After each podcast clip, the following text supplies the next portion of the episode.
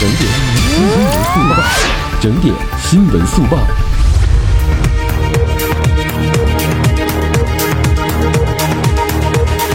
这里是正在直播当中的 Nice FM，我是孟旭，我们来关注早晨九点这一时刻的整点资讯。来自国铁济南局的消息，为保证列车安全，国铁济南局立即启动应急响应，对馆内运行列车采取扣停措施，正在组织对相关线路进行设备检查。国铁济南局馆内的京沪高铁、济青高铁、石济客专等线路的部分区段采取限速运行措施，途经列车有不同程度的晚点。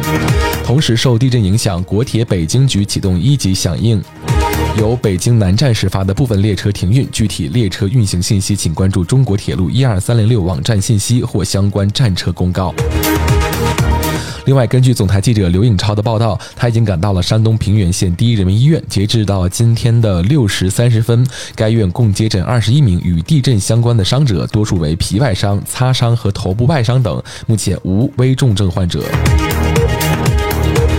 受地震影响，铁路方面的部分线路暂停运营。济南长途汽车总站出现了较为密集的出行客流，根据突增的客流需要，总站第一时间启动的旅客的剧增应急预案，实时关注较为密集的出行线路，及时增加班车班次，方便广大旅客的出行需求。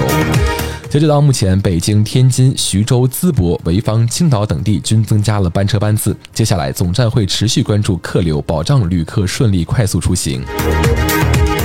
感谢您收听这一时段的整点资讯。山东德州平原县地震的情况，我们将持续关注。我们下个整点再会。